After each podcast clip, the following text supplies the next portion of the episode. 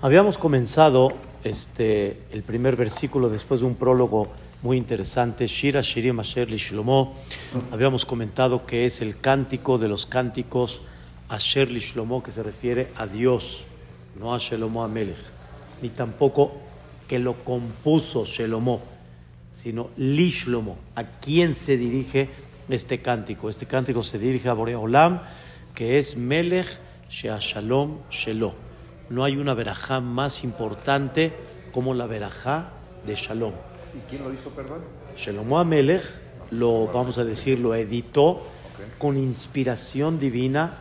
Esto sí, obviamente fue, se llama en hebreo Ruach HaKodesh. Sí, cada palabra que está escrita acá, cada letra, sí, como decimos cada vez que decimos el Shira Shirim, Bishut Tesukab, Bishut Tevotav, Bishut Otiotav por los versículos, las palabras y las letras. O sea, todo está en una forma precisa y exacta. Y explicamos de que este cántico en breve expresa el amor y el cariño que tiene Am Israel hacia Dios, Dios hacia el pueblo de Israel y la relación máxima que expresa Shira Shirim es marido y mujer. ¿Por qué? Porque es una sociedad no es como padre e hijo. También hay una relación con Boreolán, padre e hijo, pero hay una relación independiente que se llama marido y mujer, que somos socios. Boreolán por un lado y nosotros aquí abajo los que promovemos y los que enaltecemos y los que eh, traemos al mundo la presencia de Dios. Por eso hay tres términos interesantes que Dios le dijo a Paró. Número uno, a mí. Dios es mi pueblo, a mí. Así Dios manifiesta en una forma muy clara. Por otro lado, Boreolam manifiesta y dice, Tzivot Hashem. ¿Saben qué es Tzivot Hashem? Tzivot Hashem significa este, el ejército de Dios. Mi pueblo, el ejército de Dios. O sea, somos aquellos que manifestamos esa presencia divina.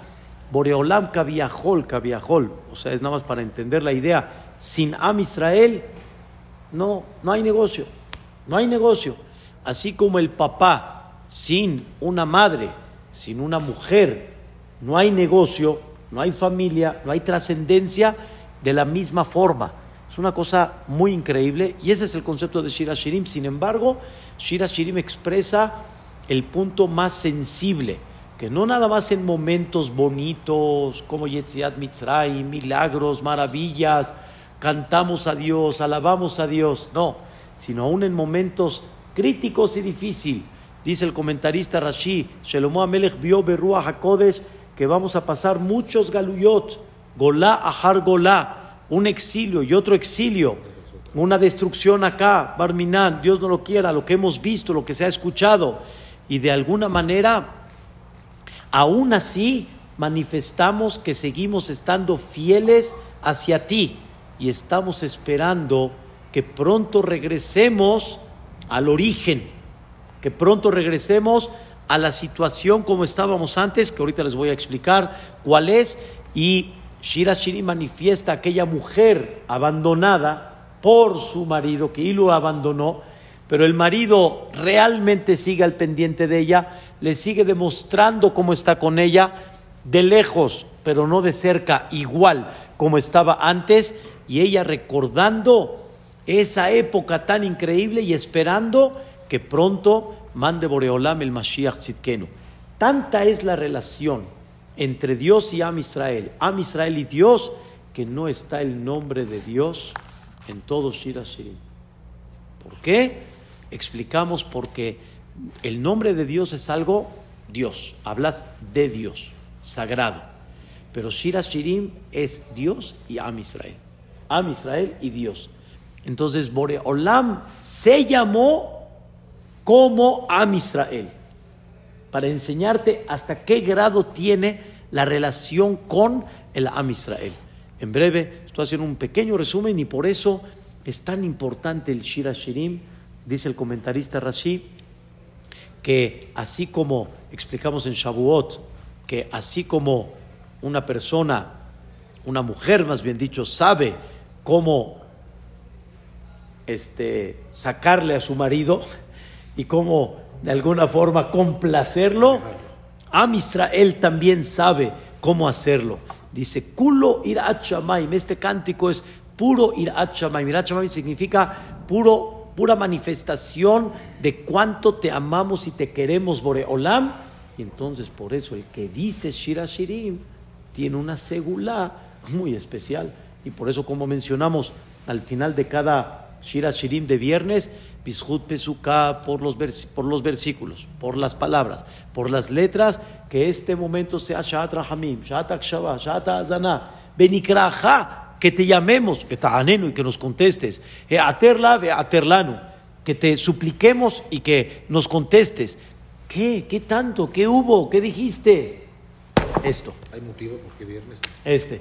El motivo es viernes porque viernes es el momento donde te separas de todo de todo lo que te distrae, ¿sí? Y te unes con Boreolam en Shabbat. Shabbat es una unión con Dios muy especial. Te separas de todo lo mundano, no hay nada que puedas hacer, hablando en conceptos mundanos, y mira cómo Boreolam vio a futuro en el buen sentido, él sabía todo, pero él con su, con su prohibición incluyó todo lo que hay hasta hoy en día y tú estás separado llegó una persona y dijo, el, el Shabbat en la tarde, dijo, híjole, está muy difícil Shabbat, está muy largo. Así dijo Gastón, está muy largo. Yani, ¿cuánto uno puede hacer? ¿Cuánto vas a hacer? Pero si uno comprendería el concepto de Shabbat, es una santidad enorme. Y por eso en Shabbat, ¿qué decimos? Voy y jalá, voy y jalá, Shabbat malquetá. Venga la novia, venga la novia.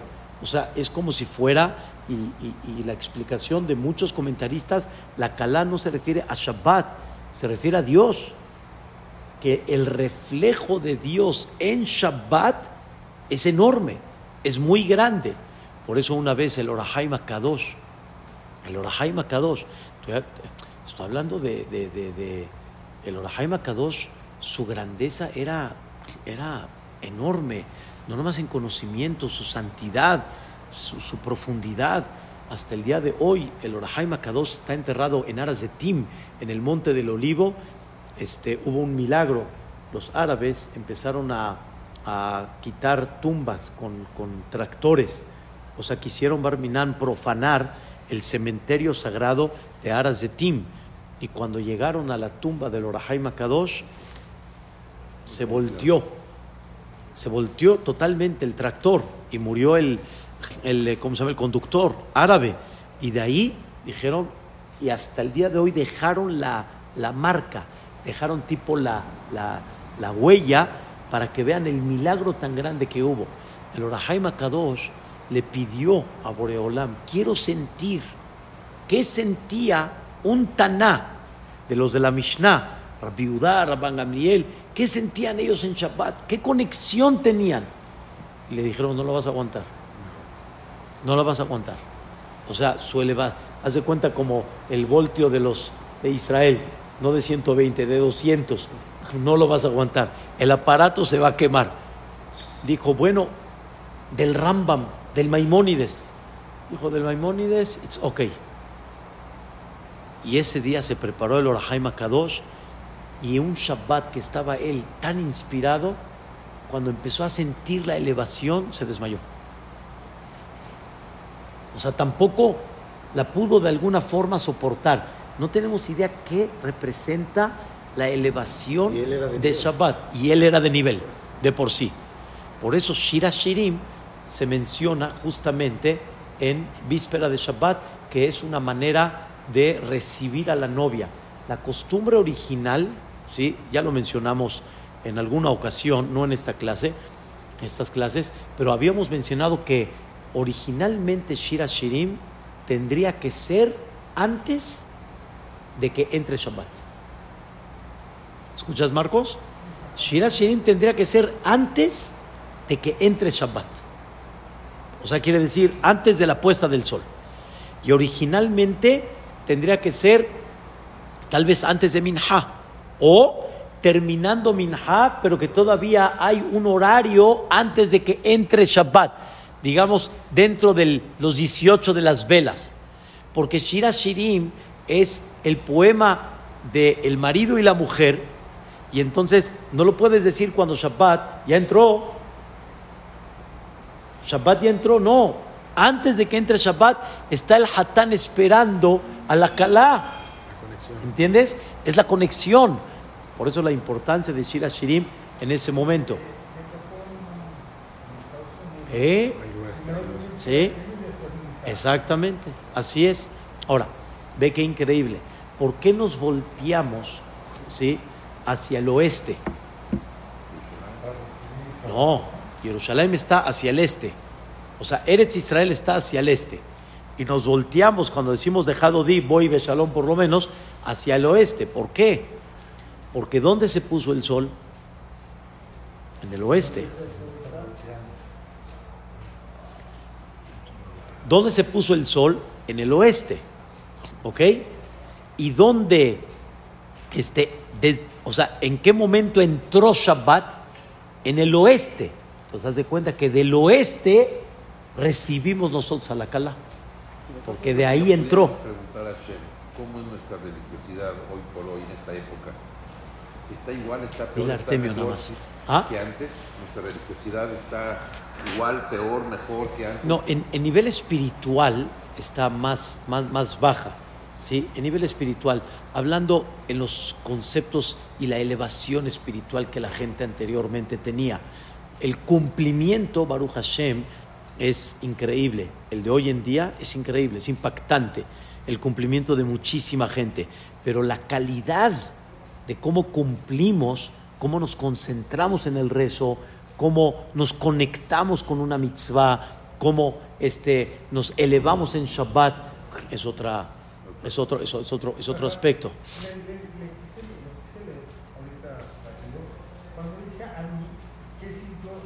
Sí, claro. Claro, y trata ahorita que vayamos estudiando los Pesukim, vamos a ir entendiendo cuándo se refiere al Am Israel y cuándo se refiere a Dios. Pero, parece que todos cuando dicen a mí siempre es para hay, hay casos que es de el pueblo de Israel, Ani, Ledodi,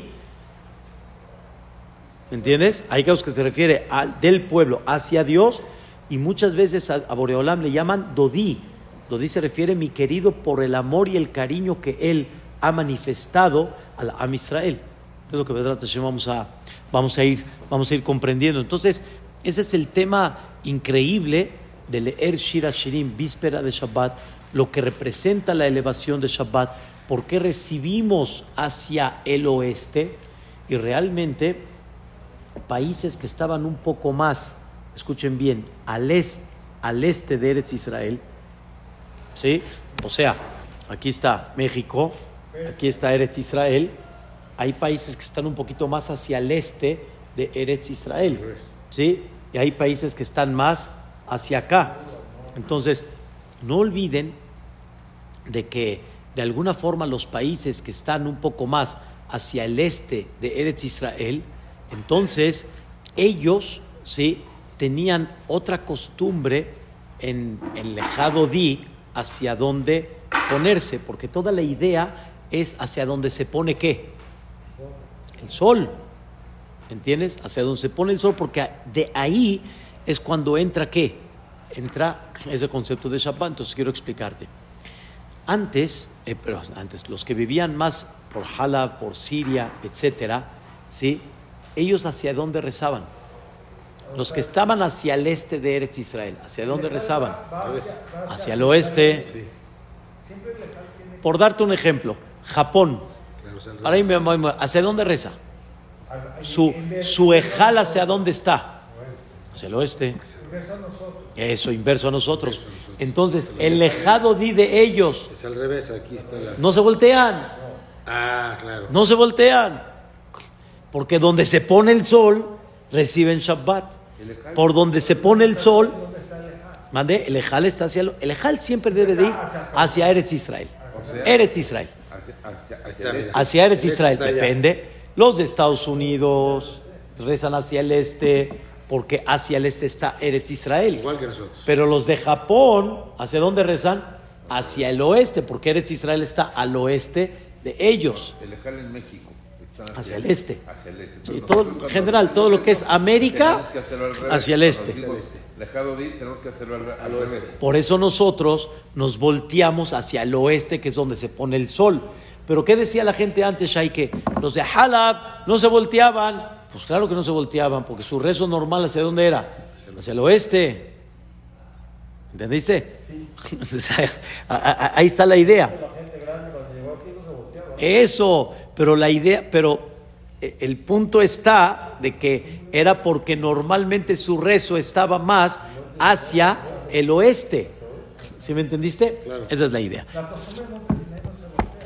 Pero ya, según lo que te estoy explicando, sí, el punto principal está que donde rezábamos en Damasco, en Shuam, era hacia el oeste. Pues entonces, claro que no se volteaban, porque la idea es hacia donde se pone el sol. Y como el rezo de por sí era hacia donde se pone el sol, pues era lo mismo. Pero los que estaban del otro lado tienen que este, voltearse. Muy bien. Sigue el pasuk y dice estas palabras. Isha mineshikot pihu Miyain. No sé cómo lo cantan los ladinos, disculpen, pero lo vamos a decir como lo decimos aquí nosotros los este, Halevíe. Dice, Ishakeni, bésame mineshikot pihu. Primero voy a traducir la traducción literal. Obviamente hay que entender la explicación siempre. Ishakeni mineshikot pihu, bésame de tus besos de boca, de boca a boca, no como el beso de un padre a un hijo, un hijo a una madre, etcétera, sino que sea un beso que sea este mutuo entre uno y el otro. Los dos están actuando. No actúa uno, actúan los dos. Siempre, es el, es el punto que habíamos hablado, el concepto de un marido y de una mujer, actúan los dos, no actúa nada más uno. En el, en el beso cuando es de uno y el otro. Es un beso de amor, verdaderamente. Exactamente y vamos a ver a qué se refiere, Kitobim deja, porque son muy buenos, tus, eh, eh, es muy bueno tu, tu amistad y tu, tu, cariño que me demostraste, miyain, del vino. ¿Qué es esto?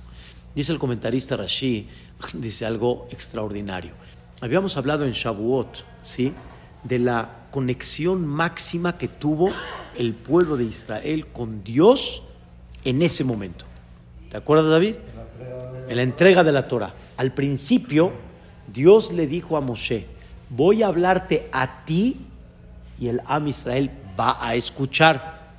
Como dicen, detrás del, del, telón, ellos van a escuchar. Cuando Moshe les platicó eso al pueblo de Israel, ellos dijeron, no, Retzonenu, lir malkenu. Nosotros queremos directo. Les dijo Dios, con la caboz, mis respetos. ¿Quieren ustedes directo? Necesitan ustedes una preparación muy especial, muy especial. Pero dijeron, está muy elevado, como el Orahai Makadosh. Pero quisieron ellos algo directo. Dios, directo. No Moshe, directo. Por lo menos hacer esta tiberot. Y por eso Dios les pidió una preparación tienen que santificarse, tienen que separarse de la mujer, no tener relación tres días para purificarse, tienen que lavar sus ropas, etcétera. Una preparación muy especial, muy especial. En ese momento, Am Israel sintió qué significó Ishakeni Mineshikot Pihu. Fue una conexión directa. Ahora sí, como dice la Torah en una forma clara. Panim Befanim, Diber Adonai, imagen, cara a cara, Dios habló con ustedes. O sea, en el sentido figurado hubo una, este, ¿cómo se dice? Una, una conexión y un descubrimiento de alguna manera tan grande que fue tipo panim el panim. Y con todo y eso, no fue como la que Moshe tuvo, nunca. Por eso Dios, cómo bajó en el monte de Sinaí, cómo bajó, Beabe Anán, con una nube densa. Porque por más que sea, no van a llegar al nivel de Moshe Rabbenu PLP Adaber Bo. ¿Sí? Nada más ustedes escucharon y llegaron a un nivel increíble, pero no más que eso. Eso fue cuando fue Mahamad Arsinai. Am Israel dice en Shira Shirim, ¿sí? queremos regresar a esta situación, como en el monte de Sinaí. A ese nivel. Pero si no lo escuches, si nunca lo estudiaste, pues nunca vas a comprender de qué se trató. Pero nada más, en, en un punto que habíamos hablado, ese descubrimiento de Dios fue tan grande, fue tan grande, que todo el que estuvo ahí, me refiero toda alma que estuvo ahí, no hay forma que niegue a Dios. No hay forma que se aleje de Boreola. Haremos y escucharemos fue unos días antes de, pero en el momento de Arsinai ya fue momento de la conexión directa con Dios. Y sobre eso explicamos en la clase, como decimos cada vez que abrimos el Ejal, David, Atahor etaladat. ¿Qué es Atahor etaladat? Tú se te aclaró, lo tuviste claro. Ki Adonai Hua Elohim en Od Milevado. Que Boreolam es el patrón. En Od Milevado. No hay. ¿Qué vieron ahí? No lo sé. Pero está escrito en Rashi que Dios les abrió todo. Todo. Haz de cuenta como, como tipo abrieron todo de forma tal de que no queda absolutamente ninguna duda quién es el que está manejando todo. Abrió arriba, abrió abajo. Todo vieron de forma clara que Boreolam en Odmi levantó. Fuera de él no hay, no hay más. En Kamoja ba Elohim de en Kemaaseja. No hay como tú, Boreolam. No hay como tus actos. ¿Sí? Entonces, eso fue lo que vieron ellos. Y ellos piden Ishakeni, el futuro.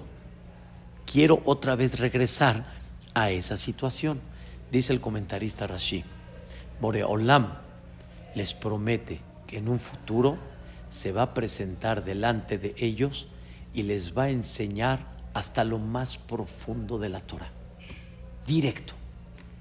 O sea, no entendemos qué significa épocas del Mashiach. Es difícil o tal vez es imposible describirlo. ¿Sí? Escuchen qué cosa tan... Podemos tal vez así, pero muy, muy superficial, muy superficial. Pero ojalá que Boreolam nos vuelva a enseñar directo de su boca. Y así es. ¿Qué dijimos ahí que en la clase? Acuérdate, las primeras tablas y las segundas tablas. ¿Cuál es la diferencia? Una de las diferencias importantes entre las primeras tablas y las segundas. ¿Se acuerdan cuál era? Sí, las primeras las escribió Dios y las segundas las escribió Moshe. Pero textualmente, en, escrito, había una diferencia entre las primeras y las segundas. En las primeras dice lotirzah, lotigno, lotane Y en la segunda dice velo, lotirzah, velo tigno, velo taane, velo i. ¿Qué es i?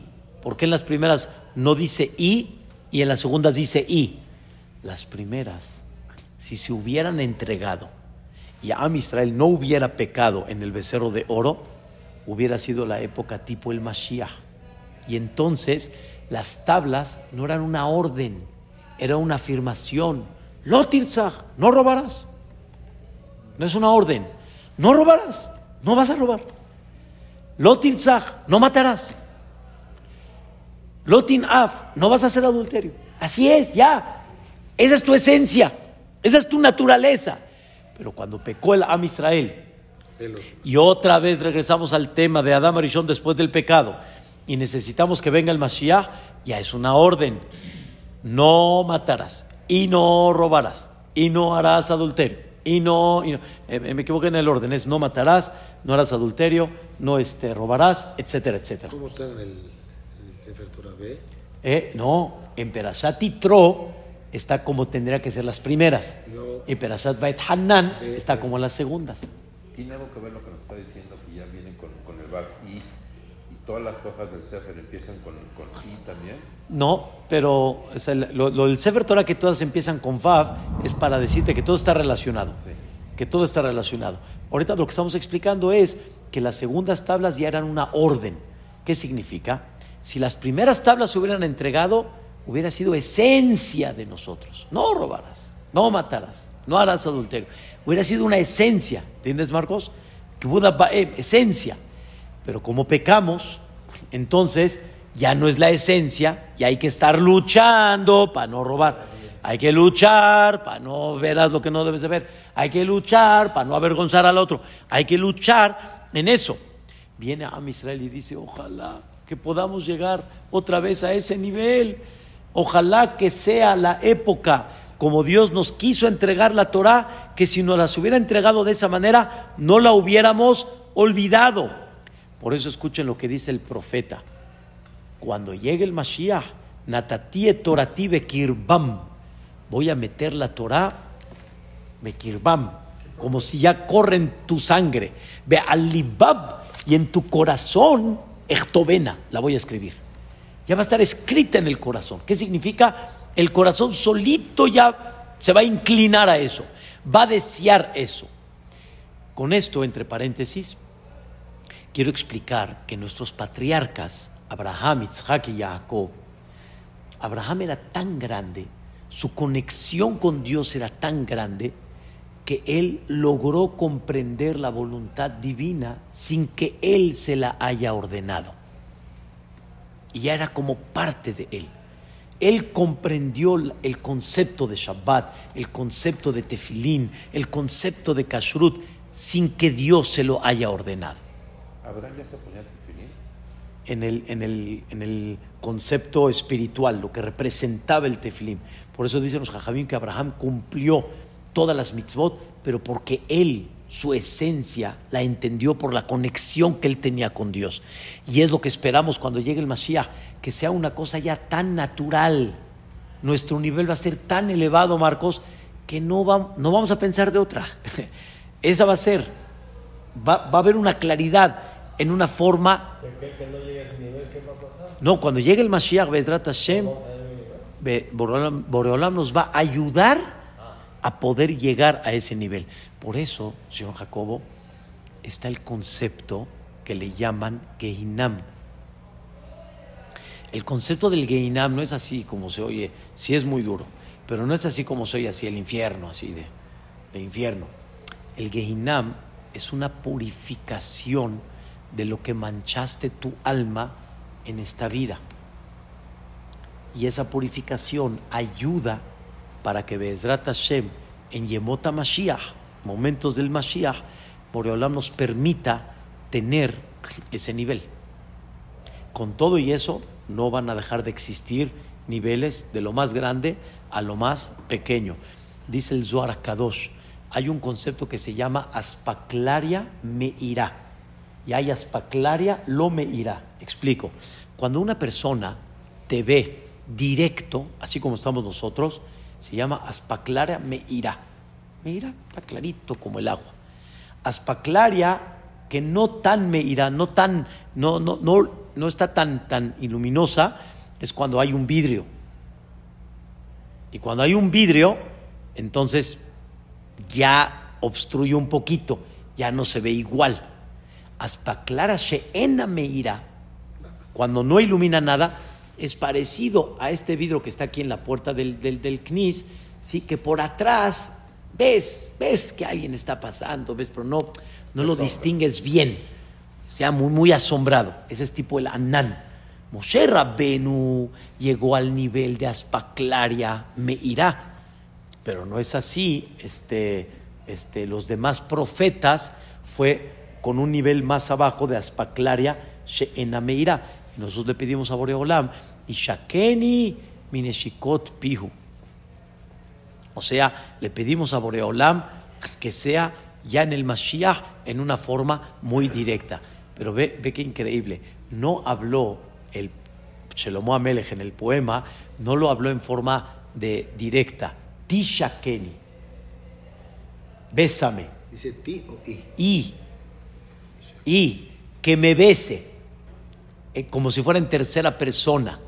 ¿Sí? ¿Por qué? Porque a Dios hay que hablarle con mucho respeto. O sea, Ishakeni, no Tishakeni, para que no se vea en una forma despreciable delante de Hashem Itbaraj. Entonces, el nivel que llegó a Israel fue un nivel muy grande y el nivel que llegó a Israel en aquella época de Ar Sinai, ahora sí lo que dijo Marcos, fue lo que me pidas. ¿Cómo? ¿No quieres preguntar qué está escrito? No. Escuchen la idea cuál es. Todos los que estamos acá entendemos que cuando crecimos, nuestro cariño a papá y a mamá ya no es a cambio de. Cuando éramos chicos, sí. Cuando éramos jóvenes, sí. ¿No es así, David? Sí, un interés. Compré mi coche, me dé mi viaje. sí, había un interés. Pero cuando uno crece, ya no hay, ya uno entiende, papá es papá, mamá es mamá, y el amor y el cariño es algo increíble. Eso es lo que nosotros deberíamos, Pedrat Hashem, y esperamos llegar a ese nivel que nuestro servicio a Dios es nada más por el amor y el cariño que le tenemos, más no porque estamos esperando algo a cambio de, aunque sea espiritual, ¿eh? aunque sea Olamapá, ni eso tampoco. O sea, nada más por el amor y el cariño a él directo. Por eso dice la Mishnah en Pirkei Avot, sírvele a Dios como aquel esclavo que le sirve sin esperar a cambio nada. No sírvele a Dios como aquel que está esperando a cambio algo. Pero yo sé que estoy esperando a Olamapá.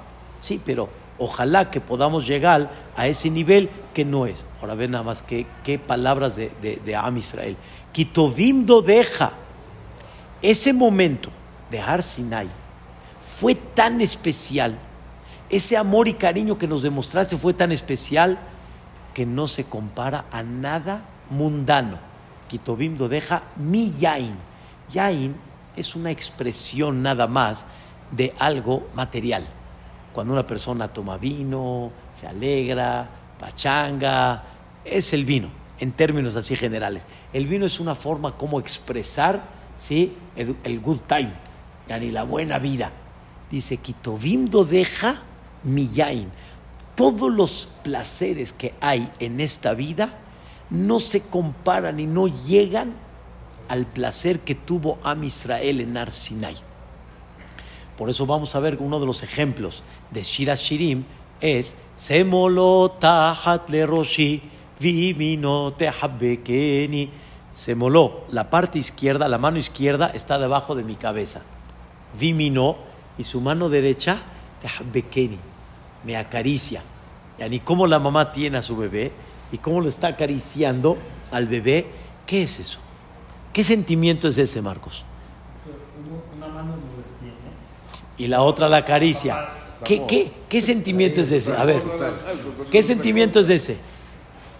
¿Qué es, Marcos? Explícalo. ¿Qué es? Amor. eso. Es, más ¿Hay algo más puro que eso? No lo hay. O es un ribay riquísimo. ¿Eh, Marcos? O es la montaña rusa. O es el, el juego. No. Simplemente es el amor puro el amor verdadero, el amor sin esperar nada, lo más tierno que hay. Eso es Kitobim, Dodeja. Dodeja es ese amor y ese cariño que Dios me transmitió en esa época, no se compara a todos los placeres que han existido hasta el día de hoy. Obviamente que nosotros que no vivimos ese punto, es como que un poco difícil de poder captarlo pero sin embargo, vamos a ver en el transcurso de... ¿No se supone que sí lo vivimos? No, lo vivimos, pero no lo recordamos, vamos a decirlo así. Pero ¿cómo nos, cómo nos podemos conectar un poquito con ese, ese, ese momento? Vamos a decirlo así. ¿Cómo nos podemos conectar un poco con ese momento? Dios nos dejó algo que con eso nos podemos conectar a ese sentimiento y lograr, si, si, si te entregas, lograr ese sentimiento de ver que todo se queda nulo delante de eso. Dice, vamos a ver más adelante, es el estudio de la Torah Akdosha. El estudio de la Torah. El estudio de la Torah es el estudio de la conexión con Dios. Una conexión muy especial. Una conexión que aunque aparentemente este, veas en la Torah historia, este análisis que la vaca que corneó, que la vaca que hizo, que la vaca que es babacamá, o otro tipo de casos que trae la Gemara. Pero eso, como es la sabiduría divina, te conectas con él y esa conexión es la que te provoca empezar a sentir algo diferente, como dijo Gastón, el amor puro, inexplicable. Por eso dicen nuestros sabios, no hay una herramienta que ayude a despertar el amor a Dios como el estudio de la Torah. Tú puedes darle a una persona lo que quieras. Dale misbot, dale un bonito knis, un hazanut bonito, una seudá bonita. Nunca va a tener efecto igual un estudio de Torah como... ¿Por qué? Porque así es. El estudio de la Torah representa y expresa la unión máxima con Dios. Y eso es lo que... Y con todo y eso nos quedamos chicos a lo que fue. Entonces nos dejó un ejemplo y ahí viene Shirashirim y Shakeni, Mineshikot Pihu, Kitobim Dodeja, Miyaim. El Orahaim Akadosh, este que hablamos, Rabhaim Benatar, escribe en su comentario de Perashat Kitabo, Besamachta Bejolatov, alégrate, Bejolatov, con todo el Tob. Hay algo que se llama culo completito, Tob. Alégrate con él. ¿Qué es? Kulotov Torah. En Tob la Torah, como dice el Pasuk, Kilekahtov natati lahem torati alta Les di a ustedes algo increíble, pero esa Torah no se las di fácil, se las di como una venta, que para poder tener el zehut de ella hay que pagar. ¿Qué es lo que hay que pagar? El esfuerzo. El esfuerzo de venir a estudiar, el esfuerzo de escuchar las palabras, de analizar la Torah. Eso es el principio, pero después se hace relativamente fácil y ya se hace en una forma tranquila para poder llevarlo a cabo. Sigue el Shira Shirim y dice, Le reach shemaneja tobim shemen turak shemeja alken alamota. Traducción, le reach al olor del, del aceite agradable. Shemen Turak, ese aceite que se, se salió de su, de su, ¿cómo se llama? De su, salió de su recipiente, de su, ¿cómo le llaman? De su, eh, los perfumes hoy en día, la, la botella, que se salió del frasco, se salió de la botella. Todo esto es Shemeja, tu nombre. Tu nombre olió tan rico como el perfume cuando salió del frasco. Al y por lo tanto Alamot, las vírgenes a Jebuja, te amaron. ¿Qué, ¿Qué, es esto? Dice el comentarista Rashid, dice algo increíble. Dice, cuando Dios sacó al pueblo de Israel de Mitzrayim, una, dos, cuando Dios entregó la Torah, los milagros fueron tan grandes que no fueron milagros nada más ahí y ahí se quedaron, sino se escuchó el milagro en todo el mundo, en lo que había en aquella época. Cuando Dios entregó la Torah, estudiamos Marcos, que hubieron relámpagos, truenos, luces, voces. ¿En dónde? En todo el mundo. A tal grado que todas las naciones, ¿te acuerdas cómo hemos estudiado? Que todas las naciones dijeron, ¿qué está pasando? ¿Qué está pasando? ¿Qué está sucediendo? O sea, Dios sacó su perfume. Dice el comentarista Rashi, cuando el perfume está en el frasco, no huele. Queda un poquito, pero no huele, no, no se expande. Cuando sale, se expande. ¿Entiendes? Dios sacó su nombre, ¿sí? Como el perfume que se vacía del frasco. Eso es lerrea, maneja tovim. ¿Y, qué, ¿Y cómo Dios se, se, promovió? ¿Con qué olor? Olor agradable, con un olor demostrando su poder, no demostrando de alguna forma dictadura, sino todo lo contrario. demostrando la grandeza de lo que él representa. Eso significa le reach maneja tobim. ¿Y qué creen? Por eso, Alamot, ¿saben qué es Alamot? Aquellos que ignoraban a Dios, a Jebuja, lo amaron. Por ejemplo, Itro dejó todo y se vino a unir con el pueblo de Israel. Rahaba Zoná era una mujer que cuando Am Israel estaba por entrar a Eretz Israel, ¿sí? los dos espías, no los de Moshe Rabbenu, los de Yoshua Binun, se encontraron con ella y ella los protegió. Y ella les dijo, escuchamos todo lo que Dios ha hecho. Y no hay una cosa tan increíble de la grandeza de Dios.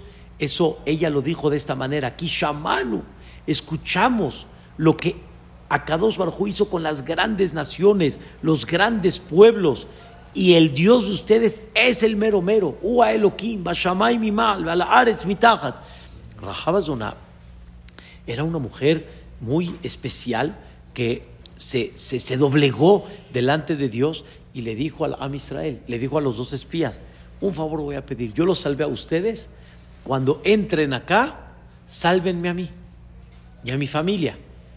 Y le pidió, los dos espías le pidieron a Rahab que ponga una señal en la casa para que Am Israel sepa y no la toquen.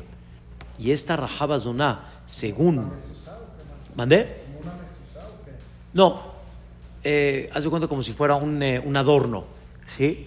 Quedaron entre los dos y ellos este, le notificaron a Yoshua. Yoshua notificó a Am Israel y ya sabía la casa que tenga esto, nadie sabía más que nada más ella y, y Am Israel, no la pueden tocar y la deben de salvar. Y la Gemara el Masejet Megillah dice que esta Rahab se convirtió y así como Ruth se casó con Yoshua bin Nun cuando tenía ella los 51 años de edad. Una cosa muy interesante. Y según los libros de la, de la Kabbalah, esta Rahab, como Ruta Moabía, tenía una Neshama muy especial. Ella era reencarnación de Potifera. ¿Se acuerdan quién era Potifera? La esposa de, el amo de Yosef. que, quería estar con él. Y Yehoshua que venía ¿sí? de Yosef, aunque él era de Efraim, pero venía de Yosef, Yehoshua tenía una chispa de Yosef. Y está escrito en el comentarista Rashi que Potifera no era una mujer así nada más. Ella vio de que ella iba a estar con Yosef, por eso lo estaba seduciendo.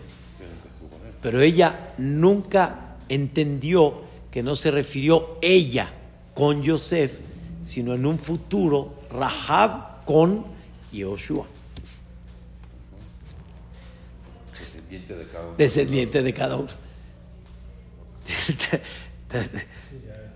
cuando es, cuando es al pie, cuando es al pie a Kabbalah, el Arizal descubrió cosas así muy, de alguna forma muy, este, muy interesante. Esta gente como Itro, como Rahab y como otros que quisieron entrar con el pueblo de Israel, lo quisieron hacer porque vieron la grandeza de Dios. ¿No le pasó lo mismo, perdón, al rey que le hizo la primera prueba a Abraham?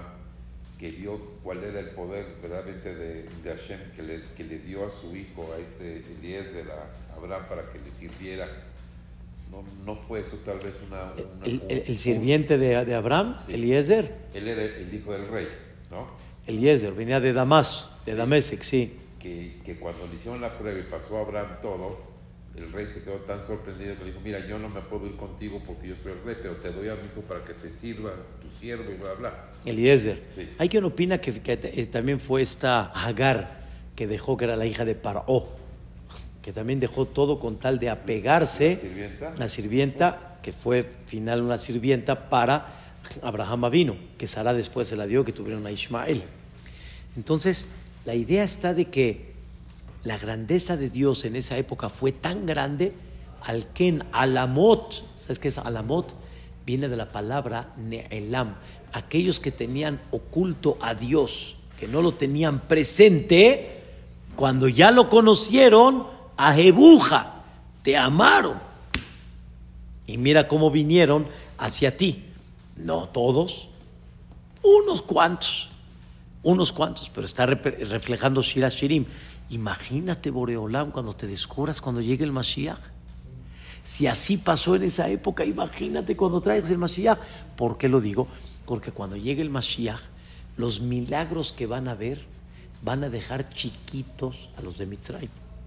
Entonces, si el olor de Dios se propagó en una forma increíble en esa época, ¿cómo se va a promover cuando llegue el Mashiach Tzidkenu? Se va a promover de una forma impactante, impactante. Y entonces todos van a querer a Ebuja. Pero con el pasado, mira lo que estoy pidiendo yo a futuro. Es lo que le está diciendo a Israel, a Boreola. Vamos a ver, y que sea tranquilo, que sea, digamos, este, fácil, que sea fácil para que ya se quede. Nada más para terminar, el comentarista Rashi dice una palabra, dice, cuando tú sacaste tu aroma del frasco, ya se quedó eternamente dulce. ¿Qué quiere decir se quedó eternamente? Los, los milagros pasaron en esa época, pero esos milagros que pasaron en esa época, hasta el día de hoy han tenido frutos. Es con lo que recordamos Pesach, Lástima que no escuchó la explicación del cabritico que dimos. Este, este pesa. La, escuché la, vez pasada. desde Yosef, Paró, Nebuchadnezzar, Betamigdash, etc. Pero todo es llegar a qué? Llegar a la parte esencial. Entonces, esos milagros hasta el día de hoy nos han dado esencia, nos han dado conexión a Dios nos han dado de alguna manera este, ese aroma que siga en pie todavía. No igual como estuvo en, queremos que, regrese, pero quedó, quedó. Y por eso sigue continuando. Mañana seguimos Bedrat Hashem, el Pasuk Dalet Mosheni, Ajareja Narutza, Hazak